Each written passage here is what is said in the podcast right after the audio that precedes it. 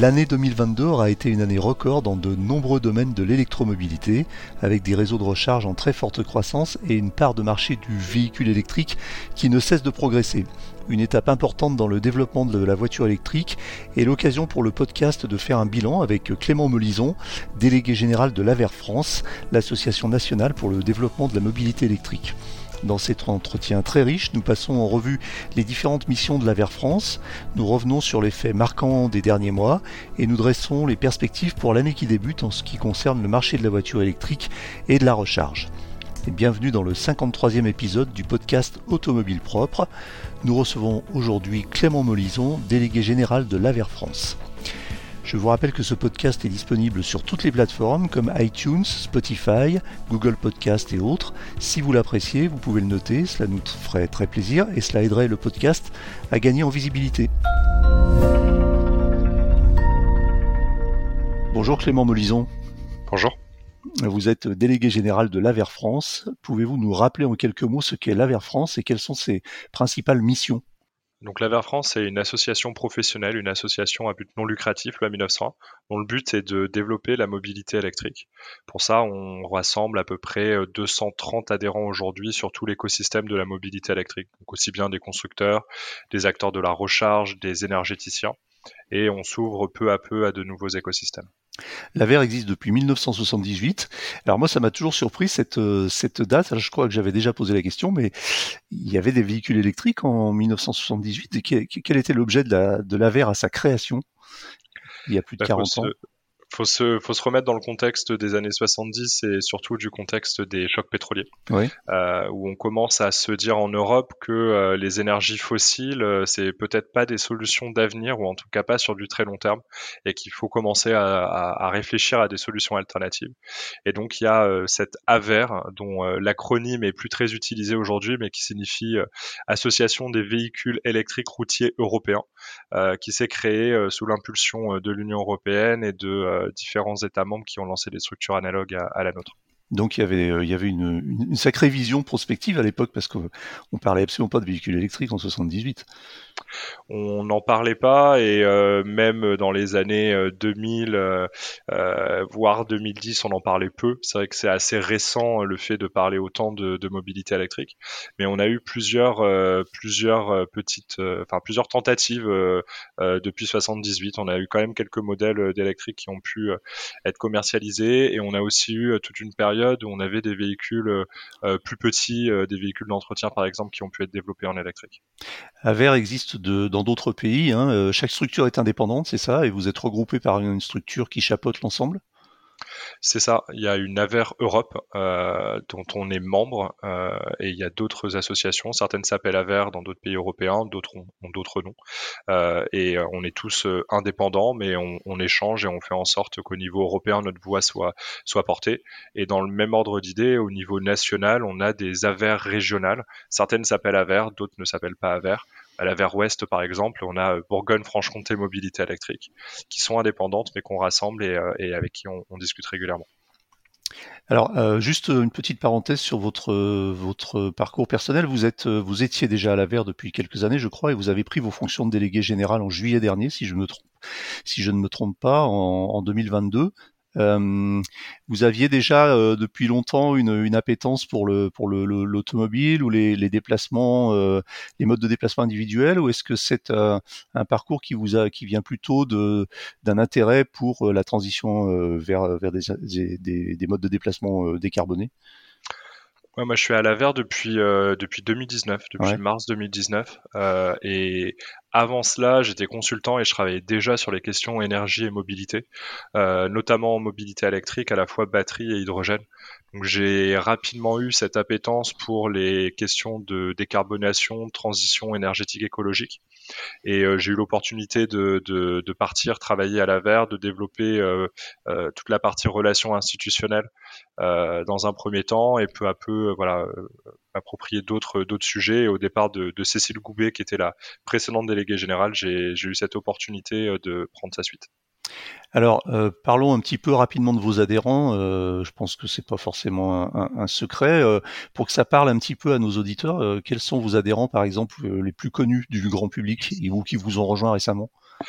C'est toujours compliqué de donner, donner des noms parce qu'on ne veut pas faire de, de jaloux. pour peut-être pour vous donner dans notre conseil d'administration, dans les, dans, les, dans les entreprises qui représentent nos adhérents, mmh. on va retrouver des constructeurs comme euh, bah, Renault, Stellantis, Volkswagen, euh, Tesla. On va retrouver des énergéticiens comme EDF, comme Enedis, comme euh, Total. on a aussi des acteurs de la recharge, Schneider par exemple, ProxyServe, The Plug qui, qui est également présent. Euh, on a aussi des constructeurs de poids lourds, euh, Renault Trucks, euh, on a Iveco également. On a des acteurs comme Michelin, des acteurs comme Forcy Power. Vraiment, on a un panel assez varié d'adhérents. Et justement, en 2022, lors de notre dernière assemblée générale, on a fait évoluer nos statuts pour être plus représentatifs de cet écosystème et d'avoir un conseil d'administration qui soit au plus proche de, de, la structure d'adhésion. Et puis parmi les nouveaux, peut-être citer l'IDRI, qui est un institut de recherche qui travaille beaucoup sur les questions de transition euh, énergétique dans la mobilité. Euh, le Crédit Agricole aussi, euh, qui montre aussi notre ouverture à de nouveaux secteurs et aussi l'intérêt de nouveaux secteurs pour la mobilité électrique et on a également Rev Rev Mobilities qui est un, un acteur du rétrofit qui est un acteur important qui nous a rejoint il y a quelques mois également. D'accord, donc on y reviendra un petit peu plus tard. Justement, euh, euh, j'allais justement vous poser la question sur les nouveaux arrivants et sur euh, aujourd'hui, on sait que l'écosystème de, de, l'électromobilité est aussi caractérisé par des entreprises innovantes, de jeunes entreprises, de jeunes pousses, ce qu'on appelle aussi des startups, hein, tout simplement. Est-ce que vous avez, même sans les nommer, de ce type d'entreprise dans votre dans votre tour de table? Alors c'est vrai que on, a on a une structure d'adhésion euh, d'adhérents assez historique avec euh, euh plutôt des, des, des, des, gros acteurs et des PME issus de la du secteur de la recharge. on accueille évidemment toutes les bonnes volontés et toutes les personnes qui souhaitent s'investir au sein de l'association pour développer des sujets. On a encore assez peu de start-up au sens vraiment start-up. Des PME, on en a beaucoup, mais vraiment cette image start-up euh, innovante euh, est en train de se développer. C'est vrai qu'après, il y a des choix qui sont faits parce que c'est évidemment des, structures qui ont euh, des, moyens financiers limités qui, et surtout aussi en, termes humains. Et donc, ils choisissent très spécifiquement là où elles vont, elles vont se développer. Donc, on, en voit aussi pas mal se développer chez des partenaires plus sectoriels que nous qui avons une vision écosystémique transversale plutôt dans les associations sectorielles qu'on va retrouver ces, startups aujourd'hui. Très bien. Alors vous sortez, euh, vous publiez régulièrement et même mensuellement des, baromètres euh, de, l'évolution du marché de la voiture électrique et de, la recharge euh, en France. Alors vous avez publié un dernier baromètre début janvier. Pour récapituler un petit peu, quel, bilan tirez-vous de l'année 2022 en matière d'électromobilité? Est-ce que vous avez quelques chiffres à, à nous donner en termes de part de marché d'évolution? Ouais, bien sûr, c'est vrai que 2022, alors on, a trop tendance à parler d'année record, mais on le dit tous les ans, donc euh, au bout d'un moment, il va falloir qu'on trouve un autre qualificatif. Euh, mais c'est une année assez majeure, notamment parce qu'on a euh, dépassé le seuil du million de véhicules électrifiés en circulation, qui est un seuil évidemment symbolique qui était important à franchir. Donc on est un peu plus d'un million cent mille véhicules électriques et hybrides rechargeables. C'est quasi 350 000 immatriculations pour la seule année 2022. Répartis en à peu près 600, 600, 650 000 véhicules 100% électriques et le reste en PHEV, en hybride rechargeable, c'est ça? Ouais, un tout petit peu plus. Je crois qu'on doit être à 690 000 euh, euh, électriques pures et le reste en, hybride rechargeable. Euh, en part de marché, c'est 18,3% à comparer aux 15% de 2021. Donc euh, voilà, on continue euh, l'ascension de, la mobilité électrique euh, parmi les autres, les autres carburants traditionnels. 18,3% des nouvelles immatriculations, hein, pas du parc installé. Non, non, des nouvelles immatriculations. Hmm. Non, non, en parcoulant, on est, on est encore euh, très loin, mais ça s'explique aussi par le fait qu'on a, euh, voilà, on doit avoir un parc roulant à peu près de 40 millions, 39-40 euh, millions de véhicules aujourd'hui. Donc le, notre million de véhicules électrifiés est fait évidemment euh, une part euh, euh, plus négligeable, hein, mais, on voit les, courbes, on voit, les tendances et, on voit bien que c'est une mobilité qui est en train de, s'imposer parmi les mobilités du quotidien des Français. Alors, on parle toujours de ce fameux euh, cap des 100 000. là, on parle des recharges, des 100 000 points de recharge qui étaient, qui avaient été un petit peu promis par le gouvernement à fin 2021 et même avant, je crois. Euh, finalement, euh, ça a été raté en 2021, mais on sait aussi qu'il y a quelques raisons, et notamment le, le, Covid qui a ralenti les déploiements. on n'y est pas arrivé non plus 2022, mais on n'en est pas loin, c'est ça? Alors aujourd'hui, ou plutôt au 31 décembre 2022, on avait 82 107 points de recharge ouverts au public. Donc mmh. voirie et parking ouverts au public. Euh, ça peut peut-être me permettre dans, dans, ce podcast de prendre un peu de temps pour expliquer aussi ce chiffre de 100 000 euh, dont on, qui, qui fait l'objet de beaucoup de communication. En fait, en 2018, il y a un contrat stratégique de filière automobile qui a réuni les acteurs euh, industriels euh, du secteur et euh, l'État. Et dans ce contrat a été fixé pour fin 2022 deux objectifs. Le premier, atteindre le million de véhicules électrifiés en circulation. Il est atteint. Et en face, avoir 100 000 points de recharge ouverts au public. Donc on a un ratio de 1 pour 10, et ce ratio, il sort pas de nulle part, il sort d'une recommandation de la Commission européenne en 2014. Donc déjà 2014, on est un petit peu, on est vraiment au début de la mobilité électrique, on manque un peu de recul. Et en plus, la Commission européenne, elle parle de véhicules électriques. Elle fait pas forcément de différence entre électrifié et, euh, et, électrique. Or, si on regarde les véhicules 100% électriques, on en a 680 000, 190 000. Donc on a dépassé ce ratio de 1 pour 10. Euh, autre chose, il était prévu pour fin 2022, il a été avancé d'un an par un précédent ministre de la, euh, des Transports, euh, et donc ça ne pouvait pas être atteint à ce moment-là. donc voilà, c'est juste pour nuancer un tout petit mmh. peu euh, cet objectif dont on parle beaucoup. Ça veut pas dire qu'il faut pas l'atteindre et ça veut pas dire qu'il faut pas, euh, enfin qu'il n'y a pas des problèmes sur la recharge. je pense qu'on pourra y revenir. Euh, c'est juste peut-être pour sortir de ce chiffre un peu totem. Euh, quand on sera à 99 999 points de charge, on, on manquera pas de recharge et quand on aura fait 100 000 1, on n'aura pas trop de recharge. Euh, on va développer toujours de plus en plus de points de recharge et il faut qu'on s'améliore sur le nombre, sur la quantité, sur l'endroit, sur la transparence. Il y a plein de sujets à traiter. Là, le, les 100 000, on devrait les atteindre au printemps ou à l'été selon, euh, les rythmes des déploiements des, des prochains, euh, des prochains mois. Si on compare avec nos, principaux voisins immédiats, euh, alors je pense à l'Allemagne, à l'Italie, à l'Espagne, à l'Angleterre par exemple, on se situe comment? Peut-être pas sans rentrer dans des chiffres très précis, mais en termes de, progression, on va plus vite qu'eux, moins vite qu'eux, pareil? Bah justement, quand, quand on se compare, on n'a pas à rougir euh, sur la recharge en tant que telle. On est euh, au coude à coude avec l'Allemagne pour la deuxième place derrière les Pays-Bas. D'accord. Euh, sachant que les Pays-Bas, au bout d'un moment, ils vont quand même atteindre un certain cap parce que le territoire est pas si grand que ça, donc mmh. ils vont pas pouvoir, voilà. Euh, et euh, quand on regarde l'Allemagne, ils ont plus de véhicules euh, en circulation et pour autant, ils ont à peu près autant de points de recharge que nous. Euh, donc on voit que ça se développe bien. Pour donner des ordres de grandeur, avant le Covid, on installait 4 à 5 000 points de charge par an. Mmh. Aujourd'hui, on installe 3 à 4 000 points de charge par mois. Mmh. On a fait 50 000 points de charge en deux ans. Avec le rythme avant Covid, on aurait mis 10 ans pour faire le, pour atteindre ce, même chiffre. On voit quand même qu'on a une dynamique qui est extrêmement forte qui s'est implantée. Et derrière, c'est euh, des installations, c'est des personnes, c'est du matériel, c'est euh, voilà, c'est toute une logistique à mettre en œuvre. Et c'est aussi, mine de rien, des questions de business model pour des acteurs. Euh, et il faut trouver ce business model, il faut identifier les localisations où ça sera le plus pertinent. Quelles sont vos projections sur, euh, enfin si vous en avez, sur le nombre de, de, ou la part de marché des véhicules en France, des véhicules électriques, 100% électriques en France euh, dans la décennie à venir? Et disons à l'horizon 2035, on sera, vous pensez au rythme où on va, on sera aux 15 millions escomptés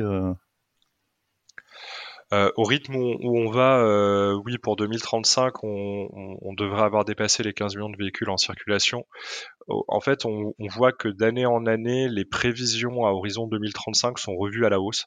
Euh, en 2019, on parlait de 7 à 15 millions. Aujourd'hui, les 7 millions, on les attend plutôt autour de 2030-2031. Euh, et pour 2035, on serait plutôt autour de 16, 17, voire certaines projections vont jusqu'à 20 millions. Donc en, gros, la moitié du parc roulant euh, électrique, euh, enfin électrifié à horizon 2035. Et après 2035, avec la nouvelle législation européenne, euh, plus de ventes de véhicules thermiques et hybrides rechargeables, donc des ventes en, en 100% électriques principalement. Alors quand il y aura 15 millions de véhicules électriques sur les routes en France, euh, c'est une question qui revient très souvent, qui est récurrente, avec parfois un petit peu de mauvaise foi euh, et parfois aussi un peu d'inquiétude légitime. Euh, quels seront les besoins supplémentaires en, électricité? Je, pose la question parce que la VER a sorti un, un, rapport il y a, je crois c'était en 2019 ou 2020, sur le sujet. donc qui démontrait que euh, euh, les besoins d'électricité seraient largement euh, fournis par par l'infrastructure actuelle. Oui, tout à fait. C'est un travail qu'on a mené avec le réseau de transport d'électricité. RTE, dont on parle beaucoup depuis quelques mois avec les questions d'approvisionnement, qui a connu une, une, forte notoriété auprès du grand public, notamment avec son dispositif EcoWatt. Et on a fait ce travail de croiser à la fois leur les éléments de prospective pour le système électrique avec les éléments de prospective des constructeurs euh, sur le, la, part de véhicules euh, en circulation. Et en fait, on a regardé notamment euh, la situation où c'est le moins favorable pour le système électrique et où c'est le plus favorable pour les, les véhicules. Et effectivement, le constat principal, c'est qu'il n'y aura pas de difficultés majeures à horizon 2035.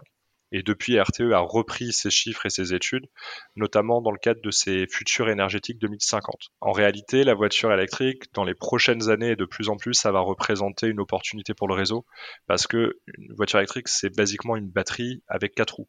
Donc une batterie, elle peut s'utiliser, elle peut redistribuer de l'énergie au réseau, elle peut servir d'élément de flexibilité, elle va pouvoir aider à l'intégration des énergies renouvelables. Vraiment, c'est plutôt un, un avantage aujourd'hui de développer la voiture électrique pour le réseau plutôt qu'un inconvénient. Alors, vous avez évoqué à demi-mot hein, la, durée la durabilité ou la durée des batteries, la durée de vie. Euh, qu'en est-il aujourd'hui du recyclage Et alors, et, quelle, est la différence entre le recyclage et le réemploi? C'est-à-dire que c'est pas la même chose en fait. Hein, en fait. Tout à fait. Aujourd'hui, euh, ce qu'on voit se, développer peu à peu, c'est euh, la seconde vie de la batterie. C'est-à-dire votre batterie, on va dire qu'elle tient 15, euh, 20 ans, à peu près la, durée de vie du véhicule. Mais à ce moment-là, la batterie, elle, elle a encore des capacités de charge qui sont importantes. C'est-à-dire qu'on considère qu'à 70-80% de capacité de charge, elle est plus vraiment utilisable pour de la mobilité mais elle, elle, est tout à fait, euh, elle est tout à fait opérationnelle et elle peut être utilisée en seconde vie pour faire du stockage, stockage stationnaire par exemple en l'adossant à des euh, à des éoliennes ou à des euh, ou à du ou à du photovoltaïque pour faire en sorte, quand le réseau n'a pas besoin d'électricité, de stocker cette énergie pour pas la perdre. Et ça, ça peut durer encore 5, 10, 15 ans selon, le, selon la technologie de batterie. Et ensuite, on va pouvoir les recycler. Donc c'est vrai que là, dans les prochaines années, ce qui va euh, être à, à identifier, c'est un travail qu'on est en train de mener avec les différents acteurs, c'est justement est-ce que on passe par cette seconde vie? Est-ce qu'on va directement sur du recyclage? Dans quelles conditions? Dans quelle utilité à la fois pour l'utilisateur, pour les fabricants, et aussi quelle utilité pour la société. Euh, voilà, c'est pas mal de questions qu'on est en train de, traiter euh, au sein de l'association. Alors on a l'impression depuis euh, quelques mois que les choses, alors on l'a dit, hein, accélèrent très fort en termes d'écomobilité, d'électromobilité, tant au niveau des, réseaux de recharge que des, constructeurs aussi, hein, qui, proposent de plus en plus de modèles et des modèles de plus en plus performants, euh, soit en termes de performance, soit en termes d'efficience. Donc là, il y a vraiment un écosystème qui est en train de se développer. Et justement, alors quelle est la place de, de l'AVER dans cet écosystème? Vous êtes euh, un, acteur, vous vous favorisez ce développement euh, comment, comment ça se passe et quelles sont vos relations avec les, différents industriels? Nous, notre, euh, notre rôle, c'est vraiment celui de fédérateur d'un écosystème. Euh, notre objectif, c'est de mettre autour de la table les différentes parties prenantes de cet écosystème, qui sont entre elles parfois concurrentes, entre secteurs vont être des partenaires, et de faire en sorte que tout le monde discute, hein, que tout le monde identifie ensemble les mêmes problématiques et qu'on puisse y adosser des solutions particulières. Ces solutions, ça va être par exemple des notes de position auprès des pouvoirs publics, ça peut être des guides, par exemple on a sorti récemment un guide sur l'électrification des flottes d'entreprises ça va être aussi de, produire des, chiffres de référence et nos baromètres mensuels sur les immatriculations, sur la recharge. Et c'est d'identifier quelles seront les problématiques de demain et quels sont les, les, les freins qu'il faut euh, encore, euh, encore lever dans les, dans les prochaines années. Par exemple, là, dans nos priorités sur 2023, on a notamment la question de l'accessibilité de la mobilité électrique la question du maillage aussi bien en quantité qu'en qualité, et la qualité est un vrai sujet à développer. Euh, la question de la formation aussi, de l'emploi. Euh, combien d'installateurs on aura besoin demain pour installer euh, toutes ces bornes public, mais pas que, parce que si on reprend les chiffres d'Enedis, on devrait avoir un, million deux à peu près de, bornes de charge, enfin de points de recharge chez les particuliers et dans les entreprises c'est vraiment essayer de préparer le terrain pour, euh, pour demain. Euh, justement, qu'est-ce qu'il faut faire pour aujourd'hui pour accélérer encore le passage à l'électrique? Alors, je sais que ça passe par plein de choses, mais euh, quels sont les leviers auprès du grand public? Éducation, formation, acculturation, des aides financières? Qu'est-ce qui marche le mieux en fait? Oui, à tous ces points-là, euh, je dirais que les trois principaux piliers, c'est d'une part avoir, avoir des jalons euh, c'est 2035, c'est 2050 euh, la neutralité carbone. C'est se donner quand même euh, à voir quel sera l'avenir de la mobilité et de quoi il sera fait. L'autre point, c'est évidemment les aides, le soutien financier notamment, c'est le bonus écologique, c'est la prime à la conversion, c'est le programme Advenir, qui est un programme de, financement et de formation qu'on porte à l'AVER depuis 2016, qui va aider la recharge. Et le troisième pilier, vraiment autour de la sensibilisation et de la formation quand bien même on interdirait de rouler en électrique et on donnerait des aides, si les gens ne savent pas comment ça fonctionne, si les gens ne comprennent pas quel est l'enjeu de passer à la mobilité électrique, en quoi la mobilité électrique répond-elle à l'urgence climatique, les gens n'y passeront pas et du coup on aura manqué, euh, on aura manqué ce, cap. Vous avez parlé du programme Advenir. Euh, est-ce que vous pouvez expliquer un petit peu de, quoi il retourne et, euh, est-ce qu'il va être prolongé? Quels sont, quels sont ses, budgets et quel type de, d'aide vous fournissez avec ce programme? Programme Advenir, il a, été créé euh, en 2016 euh, sur le constat que la recharge était encore un, sujet qui était compliqué, qu'il y avait beaucoup d'éléments à prendre en compte et que si on pouvait lever le frein financier, ça fait déjà, ce serait toujours ça de gagner.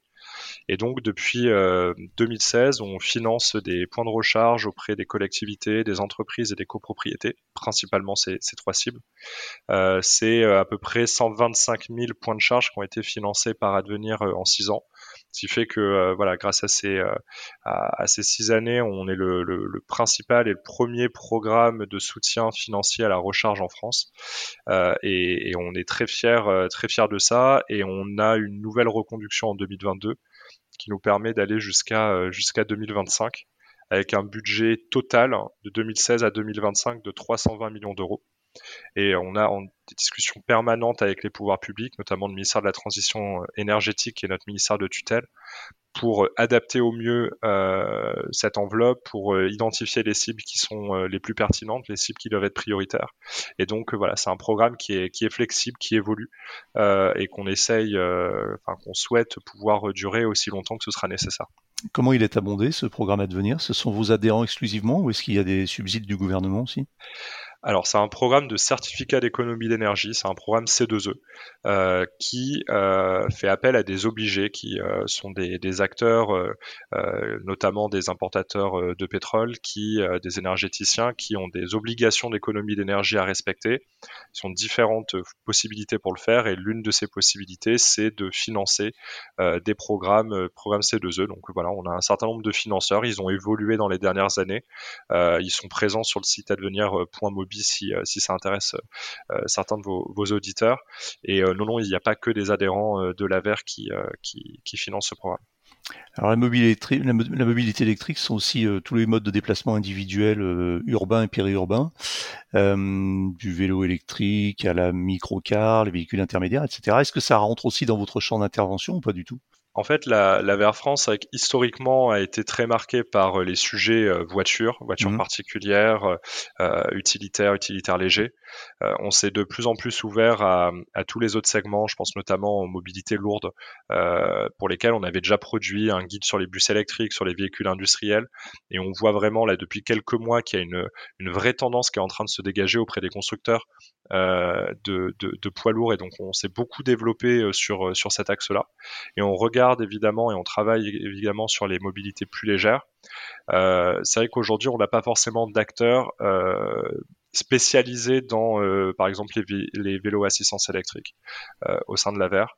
Euh, s'il y en a qui, qui, venaient, évidemment, on continuerait, enfin, on traiterait aussi de ce sujet-là. On discute aussi avec d'autres associations. Je pense par exemple à la Fédération des professionnels des micromobilités, euh, qui est une, fédération qui existe déjà et qui rassemble notamment tout l'écosystème trottinettes euh, électriques et, euh, autres engins de micromobilité électrique.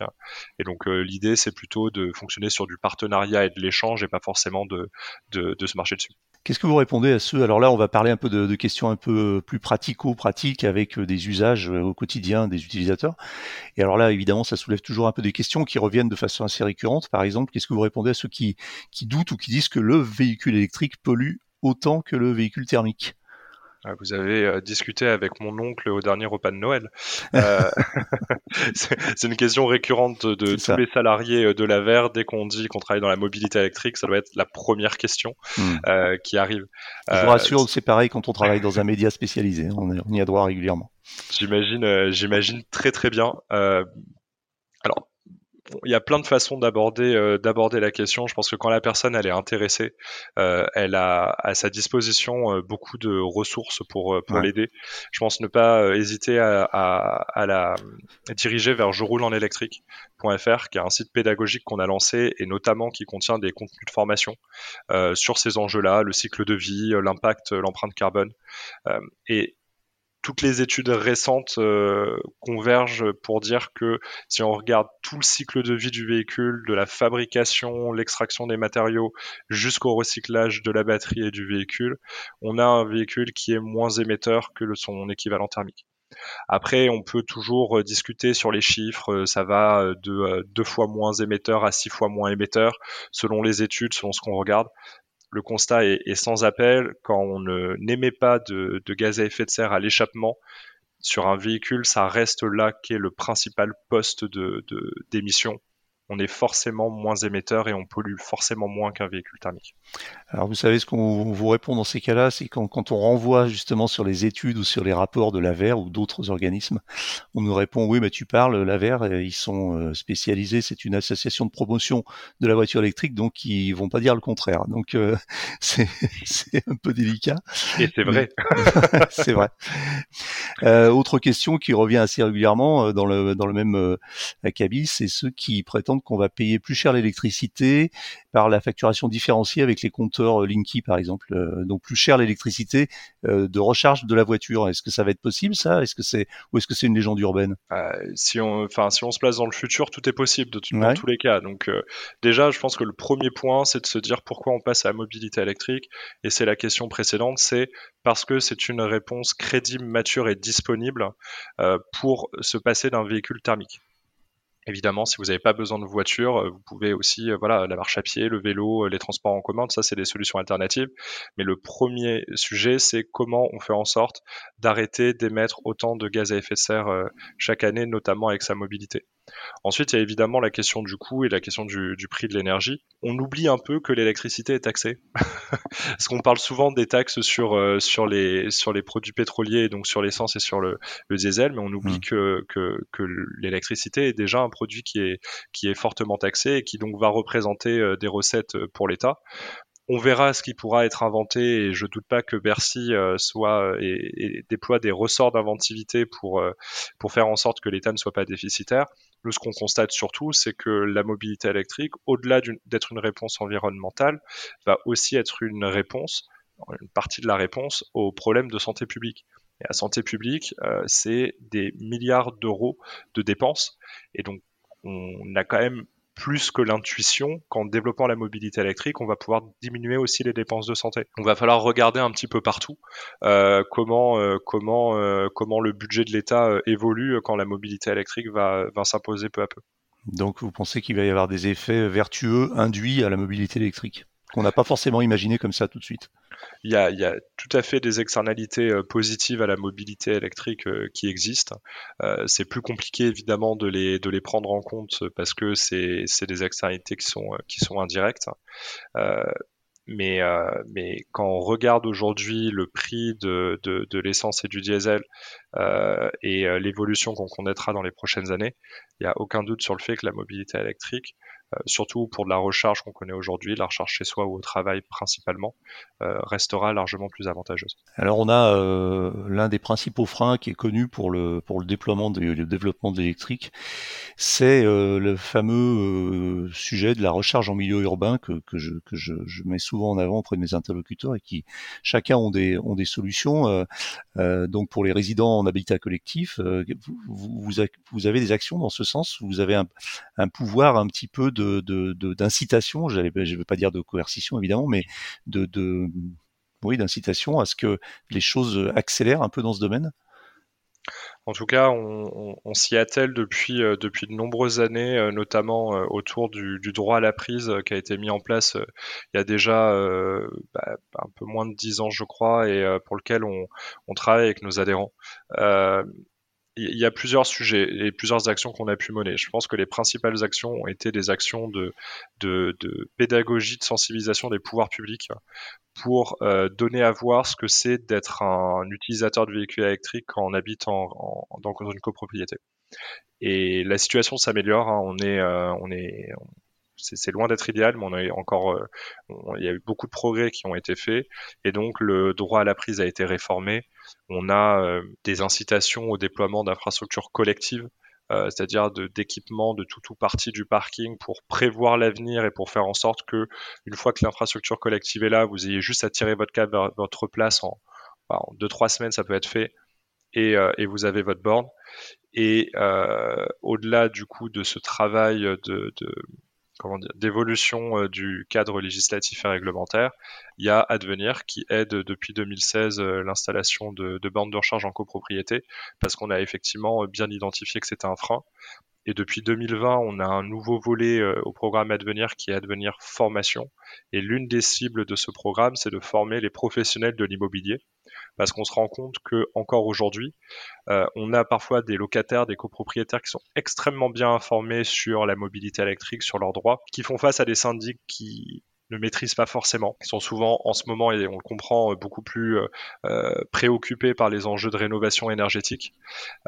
Et donc on essaye de leur apporter cette information, de comprendre quelles sont les obligations, quels sont leurs droits, comment accompagner les utilisateurs, parce qu'on le sait, euh, aujourd'hui, la, enfin, la recharge, elle fait essentiellement au domicile et au travail. Et donc quand une personne ne peut pas avoir sa borne chez lui, et ben, dans certains cas, c'est une personne qui n'achètera pas son véhicule électrique et qui enfin, achète un véhicule thermique. Euh. Alors là, vous venez de le dire, la recharge se fait essentiellement à domicile et au travail.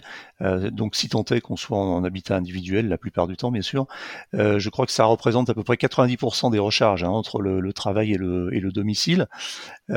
Il reste 10%, les 10% qui sont aujourd'hui, je dirais, un peu en, en tête de gondole de l'actualité, parce que c'est ce dont on entend le plus parler, c'est le déploiement des réseaux de recharge, des grands réseaux de recharge sur les grands axes de type Tesla, Electra, Total Energy, etc., etc. Et euh, vous travaillez avec ces opérateurs sur notamment la standardisation de la recharge et la facilitation des moyens de paiement. On sait aujourd'hui que c'est encore un peu compliqué, que c'est aussi un frein.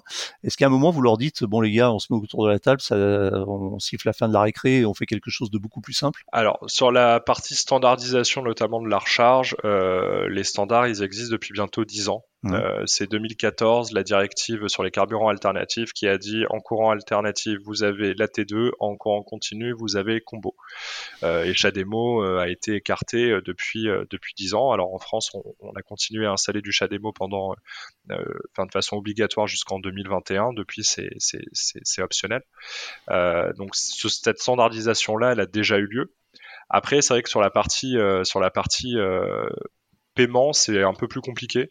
Mmh. Euh, depuis 2017, il y a l'obligation de prévoir un paiement à l'acte, donc soit un terminal de paiement, soit euh, un QR code.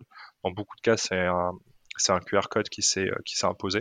Il y a une application et une application. Et c'est vrai que du coup, le, le Covid, le Covid a presque aidé la, la recharge parce que le, le, QR code était une technologie que quasiment personne n'utilisait. Et depuis, tout le monde sait très bien trouver sur son téléphone où est l'application pour lire un QR code. Euh, mais au-delà de ça, c'est des discussions qui ont lieu aujourd'hui au niveau européen pour savoir est-ce que on impose des terminaux de paiement, des TPE, euh, sur toutes les bornes ou uniquement sur les bornes rapides, des bornes en courant continu. Est-ce que c'est rétroactif, pas rétroactif? Ça, c'est des discussions qui peuvent pas se mener simplement au niveau français. Hmm. Et je pense que presque envie de dire heureusement parce qu'on a beaucoup d'acteurs qui sont euh, européens, qui installent des réseaux de recharge euh, partout, et aussi parce qu'on a des gens qui viennent en France, en particulier parce qu'on est un pays très touristique, donc c'est nécessaire d'avoir ces discussions au niveau européen. Donc on discute avec eux, on en parle, mais c'est vrai que c'est plutôt euh, au niveau de la vers Europe et au niveau des discussions européennes que, se mènent, que se mènent ces échanges-là aujourd'hui. Vous parlez beaucoup justement avec vos collègues européens, vous vous rencontrez régulièrement? On discute régulièrement, euh, notamment parce que la France est en avance sur beaucoup de sujets. Euh, je pense par exemple au droit à la prise et aux infrastructures collectives, en gros la recharge en, en résidentiel collectif. Bah, pas tant à rougir que ça non plus. Encore une fois, quand on se compare, euh, on se rassure euh, parce que on a mis en place de nombreuses choses qui euh, aujourd'hui servent, un peu de, modèle au niveau européen. Euh, le programme Advenir aussi euh, est assez novateur au niveau au niveau de l'Union européenne et on a eu déjà des discussions avec la Commission européenne à, ce sujet. donc oui, on, échange on échange très régulièrement. On, a été aussi un laboratoire pour la mobilité électrique et donc on a la possibilité maintenant de faire des remontées des retours d'expérience, notamment pour des pays qui sont en train de, se lancer, qui sont plus en retard, notamment des pays plus à l'est de l'Europe, euh, qui souhaitent quand même passer à la mobilité électrique, mais qui partent pas avec les mêmes les mêmes conditions. Alors quand on parle de mobilité électrique, on, parle, enfin le, sujet revient souvent sur la table aussi, c'est la question de, des comportements, des, usages et du savoir-vivre et même du civisme, on va le dire, du vivre ensemble. Euh, concrètement, euh, bah, c'est euh, éviter de garer sa voiture thermique sur une place de recharge, etc. Mais aussi pour les gens qui roulent en, voiture électrique, éviter de laisser sa voiture euh, sur une place pour voiture électrique sans la brancher sans qu'elle charge. Euh, éviter aussi de laisser euh, un SUV euh, hybride 24 heures sur une place alors qu'il a mis deux heures à charger, etc. Donc ça, c'est vraiment des cas d'usage qu'on rencontre quotidiennement. Vous avez, vous avez une action dans ce sens-là. Vous arrivez à, inciter un petit peu, à faire changer les comportements. J'ai malheureusement tendance à croire, et euh, j'ai pas envie d'être vulgaire, mais que les que, les idiots de, qui roulaient en thermique sont aussi des idiots qui vont rouler en électrique et que euh, euh, les, les, les, électromobilistes sont pas euh, plus ont pas un sens civique plus développé que les autres et donc c'est vrai que c'est compliqué de ça restera des sujets compliqués on pourra pas se passer de la force publique du pouvoir de police des communes pour faire en sorte de faire respecter les obligations qui existent depuis longtemps dans le code de la route. Quand vous êtes sur une place de stationnement avec une borne de recharge, le stationnement est interdit sauf pour des véhicules électriques en recharge. Et c'est euh, les deux deux critères sont euh, sont cumulatifs.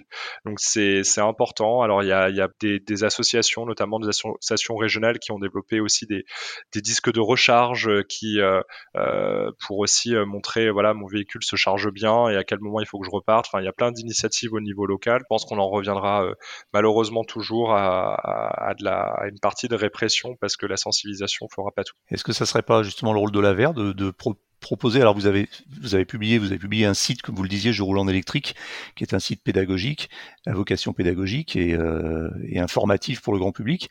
Est-ce que vous pourriez pas aller plus loin en, en proposant justement des petites euh, des petits gadgets comme ça, des badges euh, distribués euh, à qui veut bien les, les, commander pour pouvoir les installer sur leur sur, sur leur voiture, des disques qui indiquent à quelle heure on a fini de charger, etc., etc c'est on pourrait euh, j'avoue qu'on j'aurais peut-être plutôt tendance euh, à mettre en avant des initiatives qui ont déjà euh, mmh. qui, qui, ont déjà été faites par d'autres plutôt que de, de, de recopier ce qui a déjà été fait donc c'est vrai qu'on pourrait mettre en avant c'est une c'est une bonne idée sur le V2G le V2H etc donc le vehicle to grid vehicle to home enfin la, possibilité pour une voiture de recharger de, redistribuer un petit peu d'énergie venant de sa propre batterie euh, vous, avez une position, vous travaillez un petit peu avec des acteurs dans ce domaine? Tout à fait. On avait euh, sorti une note de position il y a, quelques années, en 2020 je pense, euh, qu'on est déjà en train de mettre à jour. Donc c'est des travaux qu'on est en train de mener là sur, euh, sur le début d'année. Euh, euh, je veux pas trop m'engager, mais j'espère que d'ici la, on va dire le début du prochain trimestre, on devrait avoir une publication à sortir sur, sur le sujet c'est évidemment un sujet euh, extrêmement important. Il y a beaucoup de questions qui sont posées par, euh, par cette question de la recharge bidirectionnelle, euh, à la fois des questions techniques, mais aussi des questions réglementaires, des questions de tarification, des questions de, de consentement, de données. Enfin voilà, c'est un, un, sujet qui est assez, assez passionnant et qui est nécessaire de traiter pour bah, répondre à, à, un sujet que je mentionnais plus tôt de, de l'interaction des synergies entre euh, les énergies renouvelables et la recharge. Comment on fait en sorte que la mobilité électrique aide les énergies renouvelables à se développer et inversement? Alors une dernière question euh, aussi technico-pratique, euh, on, me la pose assez souvent, la fameuse norme NFC 1500 qui empêche d'avoir un câble attaché à la borne. Alors on parle là je crois des bornes à courant alternatif et des câbles type 2. Est-ce qu'un jour ces bornes seront équipées de câbles attachés ou est-ce qu'on va toujours être obligé de se, se trimballer avec son câble, son gros câble le coffre de sa voiture Alors, c'est, je pense qu'il faut le dire euh, très clairement, il n'y aura pas d'évolution dans les euh, dans les toutes prochaines années sur le sujet. Euh, c'est une particularité française. Je crois que l'Italie a un système un peu similaire, mais les enjeux de, sécurité sont des enjeux propres à, chaque État membre et la France a fait a fait ce choix-là. Il y a des discussions qui ont encore eu lieu en 2022, euh, en 2021, en 2022, euh, qui a priori n'ont pas euh, fait avancer les, les, rédacteurs de la norme. Donc la NFC 1500 continue de prévoir des câbles, des câbles attachés. Euh, lorsque le, point, euh, le point de charge est rattaché au point de livraison euh, du bâtiment, donc en intérieur pour faire simple. ce qu'on voit se développer, il y a un acteur récemment qui a sorti une borne avec un câble attaché et un obturateur au niveau du connecteur, donc au bout du câble. ce qui permettrait de concilier les deux. Euh, peut-être que d'autres acteurs se lanceront euh, également euh, également sur sur ce sur ce marché-là. mais voilà, je à, court terme, pas d'évolution à prévoir. un dernier mot peut-être. Est-ce que vous avez une actualité en ce moment dont vous voudriez parler dans, dans, dans les ou dans les jours ou dans les semaines qui viennent? Peut-être renvoyer les, auditeurs pour ceux qui, qui, ont des entreprises qui seraient intéressés vers notre guide sur l'électrification des flottes, qui a un très gros travail mené par, euh, par nos adhérents, euh, qui euh, permet vraiment de répondre à toutes les questions qu'on peut avoir pour électrifier sa flotte. Et d'ici quelques mois, on devrait avoir la mise à jour de notre guide sur les, la recharge en copropriété parce qu'il y a eu beaucoup de, changements depuis euh, sa première édition, qui pourtant date de euh, l'été euh, l'été 2022, donc c'est récent. mais non, peut-être l'été 2021, pardon. mais mais voilà, on est en train de le mettre à jour, donc c'est quelque chose qui devrait sortir prochainement là dans les dans les tout prochains mois. Très bien. Clément Melison, j'ai une dernière question que je pose à tous mes interlocuteurs, qui est une question un petit peu plus personnelle. Vous pouvez répondre Joker. Est-ce que vous roulez vous-même en voiture électrique? Je roule principalement en métro électrique, car j'habite dans le centre de Paris et euh, travaille dans le centre de Paris. Et donc j'en ai pas le, besoin, euh, mais euh, je peux me déplacer en, véhicule électrique, notamment quand j'ai des, déplacements à faire. Et, c'est effectivement à, privilégier, mais quand on n'a pas l'usage d'un véhicule personnel, pas forcément utile d'acheter une voiture électrique. Très bien, merci Clément Melison. Je rappelle que vous êtes délégué général de l'Aver France voilà, c'est terminé pour aujourd'hui, mais l'actualité de la voiture électrique ne s'arrête jamais. Retrouvez-la heure par heure sur Automobile Propre. Pensez bien à vous abonner via votre plateforme préférée afin de ne rater aucun épisode. Et n'oubliez pas de noter le podcast sur les plateformes, c'est le meilleur moyen de nous soutenir. N'hésitez pas également à faire vos retours, remarques et suggestions à l'adresse email podcast.automobilepropre.com.